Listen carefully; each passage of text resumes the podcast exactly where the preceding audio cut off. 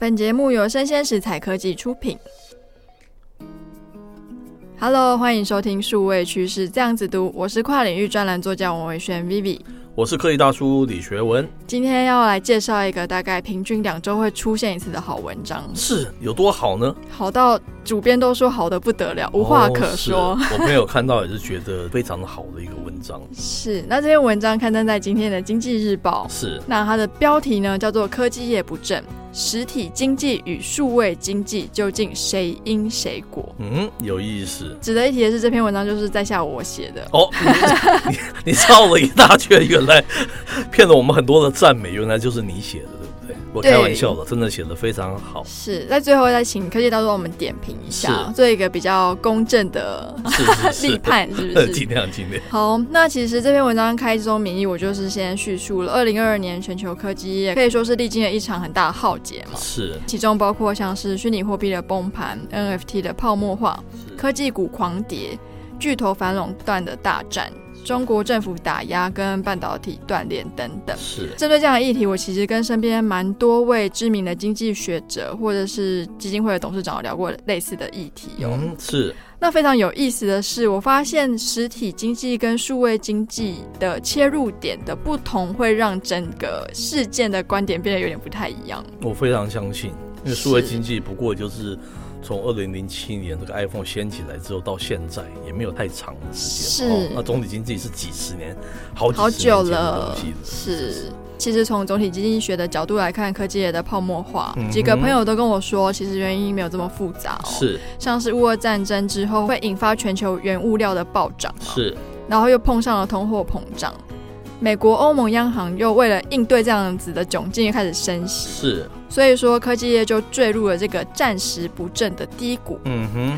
他们觉得说，一旦利率反转的时候，他们其实就慢慢会回稳，站上另外一个高峰。哦，这是我们常常看到的经济学的一些相关的字词汇嘛，对对不对讲的方就是式通膨啊、货币啊、是是是升息啊这一块。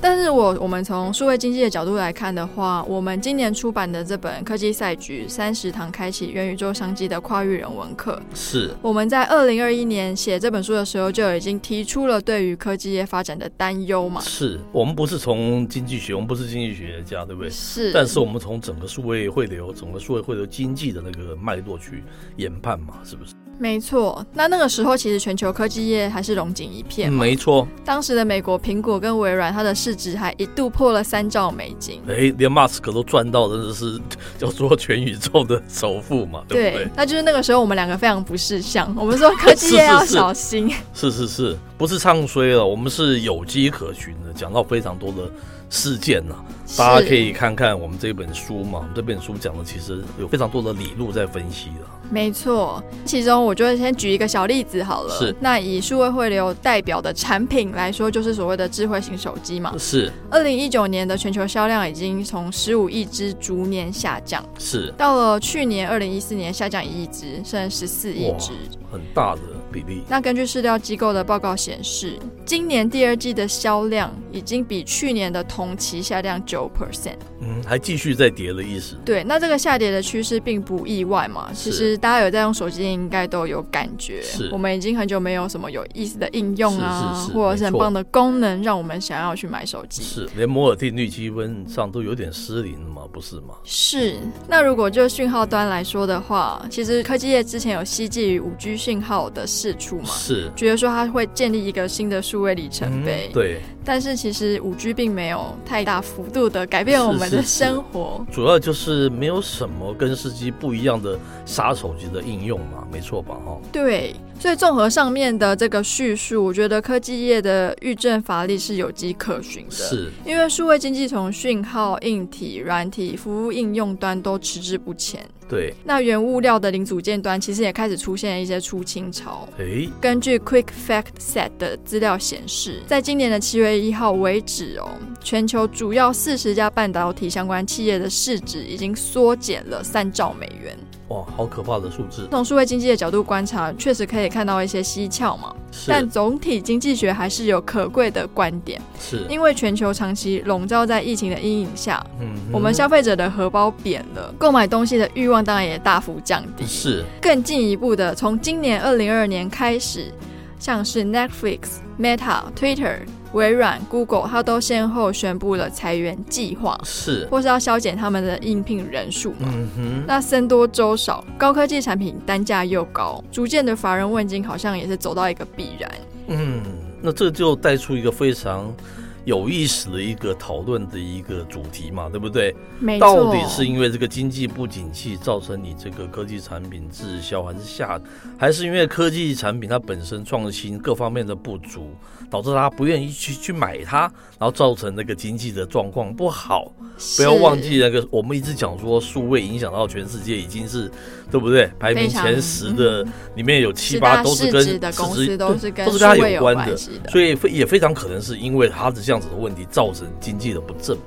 是，那其实很有意思的是，根据全球三大金融网站之一的 Investing.com 的资料显示，是现在的这个时间点，韩国、日本、美国等国家目前的失业率都在跟过去相比的相对低点哦。哦，是是吗？是这样子吗？是，然后以二零二二年前六个月的失业率估算明年就业状况的时候，是二零二三年美国失业率竟然是二战之后的最低点。以往我们认为经济衰退多半会伴随两个特征，第一个叫做经济产出萎缩，是第二个就是失业率上升。是那显然目前的萎缩跟过去的失业率上升的现象有很明显的不同啊。嗯，也是一个很奇怪的一个现象。失业率未必可以成为经济荣枯的指标。是这边就想要问大家啦，你们觉得到底是总体经济还是数位经济影响全球的力道更强呢？那过去的总体经济学比较少会碰触到我们数位经济的范畴。是，对全球化、云端、数位汇流并没有这么熟悉，没错所。以我觉得科技业的衰退确实也应该要考虑数位经济这个面向。嗯，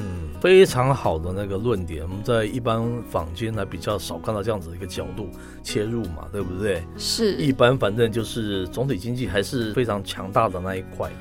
多少经济学家都是总体经济学家，出来的， 哪有数位经济学家 好的？像还没有。好像 好像还没有听说过这样子，对不 对？所以对，不妨大家参考一下这两面不同的那种感觉了哈。是，那其实总结一下，数位经济发展迟滞，没有新的硬体或是有趣的应用软体，是进而降低了消费者购买科技产品的欲望。后端没有销售，前端的晶片跟半导体供给又遇上断裂，是然后数位经济又衰退，是，所以其实它是一个蛋生鸡，鸡生蛋的问题。嗯哼嗯哼，那以目前的窘境，我觉得应该还是会持续一阵。是所幸就是 Meta 的祖克伯他提出了科技的新解放元宇宙的概念。是那为什么说它是新解放呢？因为它是一个从讯号端、硬体端、软体端、应用是分流端都是全新架构下的产物，是所以它算是一个跟我们现在已知市场上，我觉得成熟的话会有很大程度的不同。是但是它究竟什么时候会美梦成真，又如何打破数位经济迟滞的僵局，其实是我们也不太知道会是多久以后的事情。是，但有一有一个说法就是苹果的 AR 嘛，哈。对是，广泛的元宇宙了，并不是说元宇宙一定就是你这个佐克伯所定义出来的那样子，对不对？我们也是非常希望就是苹果加油啊！ 你看不要再拖太久了，产业新传的兴向太久了，荣。对不对？就靠你了，就靠你这老大哥了，是不是？对，所以科技大叔对我这篇文章有什么想法呢？ 我最后只有四个字啊，完全的拜服啊，我已经没有办法再见缝插什么针了，对不对？这个论点我觉得非常的好，就是提供大家做一个两面性的一个参考啦，对不对？好，好，我那接受。好，那以上内容播到这边告一段落，我是科技大叔李学文，我是跨领域专栏作家王维轩 Vivi，我们下回见喽。拜拜。